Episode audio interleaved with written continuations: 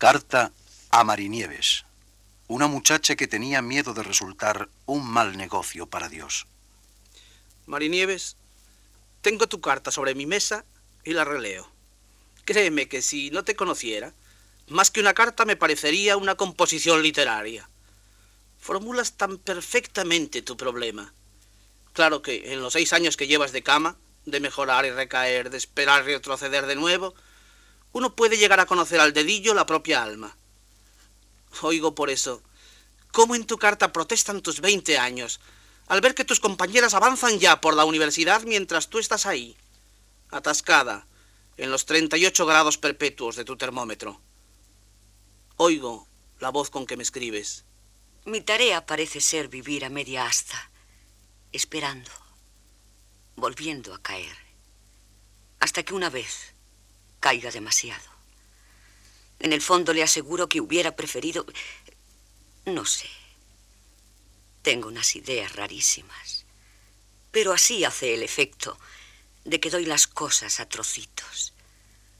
Tanto tiempo buscando mi camino. ¿Es que va a ser tan raro? A veces pienso que no sirvo para más, que no valgo para otra cosa que para ir aceptando lo que viene. Y aun esto después de mucho esfuerzo. Pero, ¿eso basta? ¿Con eso pago los gastos de mi creación? ¿O es que realmente valía la pena ser creada para no hacer nada positivo, para limitarme a recibir lo que viene, para decir que, bueno, que me dejo? Por primera vez en mi vida he tenido miedo a ser un mal negocio para Dios. La enfermedad no me ha hecho ser mejor y en cambio me coloca en un gran peligro de comodidad y egoísmo. Vivo con la impresión de estar malgastando algo valiosísimo de la manera más estúpida. Cada mañana sueño ser mejor y cada noche rabio por no haberlo conseguido. Si al menos, ya que tiene una que aguantar la enfermedad, mejorase con ella. Tu diagnóstico, Marinieves, es tan perfecto que yo casi podría limitarme ahora a decirte, ya solo te falta una cosa, seguir luchando. Pero, puesto que me escribes largo, me sentaré también yo un rato junto a tu cama, para remasticar juntos ese sentido de tu vida que tú buscas.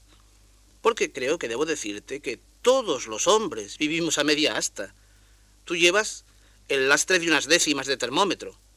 Otros llevan unos sueños sin realizar, algunos un amor no conseguido, tantos unos medios económicos que les cortan las alas, muchos un alma floja que no supieron o no pudieron hacer crecer.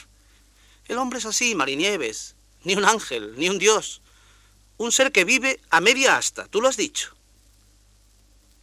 ¿Y esto es suficiente? Sí, muchacha, esto es suficiente siempre que uno esté luchando sin cesar por subir su bandera, ofreciendo poquitos, realizando retazos de amor, conquistando su alma casa a casa, como se conquista una ciudad en guerra, avanzando humildemente, constantemente. El hombre es así. Y no se trata de soñar, sino de vivir. Oigo tu voz que protesta. Pero sería más hermoso. Yo hubiera preferido ¿Quién no hubiera preferido conquistar su vida de un solo golpe? Arriesgarlo todo en un solo día. Un gigantesco acto de heroísmo, bajar al fondo de la gruta del alma y poseerla toda en un solo abrazo. Todos hubiéramos preferido eso. Y también los árboles preferirían crecer una sola mañana, romper la corteza del mundo, asomarse a la vida y tener ya desde el primer día el triunfo de la fruta sin pasar por las heladas, por el lento madurar, por el jugo acumulado costosamente día a día, hacerlo todo de golpe. Sería mucho más hermoso, pero mucho más falso. Pero esta sensación extenuante de inmovilidad... Sí, comprendo esa impresión tuya de estar malgastando algo valiosísimo, la vida. Pero un poco en el fondo de tu queja me parece que hay, perdóname, Marinieves, un resto de orgullo. Temes defraudar al cielo, ser un mal negocio para Dios, como tú dices. Pero ¿Crees acaso que Dios te creó para hacer un negocio?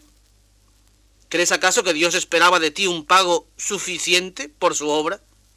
Tú sabes matemáticas y no ignoras que hay la misma distancia entre uno e infinito que entre cien e infinito. Convéncete. La creación no fue un negocio de comerciante, fue un acto de amor. Dios no espera de ti que le pagues con frutos gigantescos, sino con tu amor y tu esfuerzo de cada día. Dios no espera que los trigales críen dólares, ni que los árboles se conviertan en torrentes de plata. Basta con que un trigal dé un poco de trigo y los árboles un poco de fruta. Basta con seguir luchando. Este pequeño amor nuestro de aquí abajo es como la raíz de un gran amor que fructificará arriba. Y no importa que las raíces sean oscuras, toda raíz lo es. Trabaja bajo tierra, en la oscuridad, se retuerce durante años en la humedad oscura, vive en la fe. Pero mientras las raíces se hacen preguntas bajo tierra, quizá ya hay un pájaro que canta entre las ramas, en la luz. Y ahora, Marinieves, ya solo me falta confirmarte en tu diagnóstico. Tienes razón en todo. Solo te falta una cosa. Seguir esperando. Seguir luchando.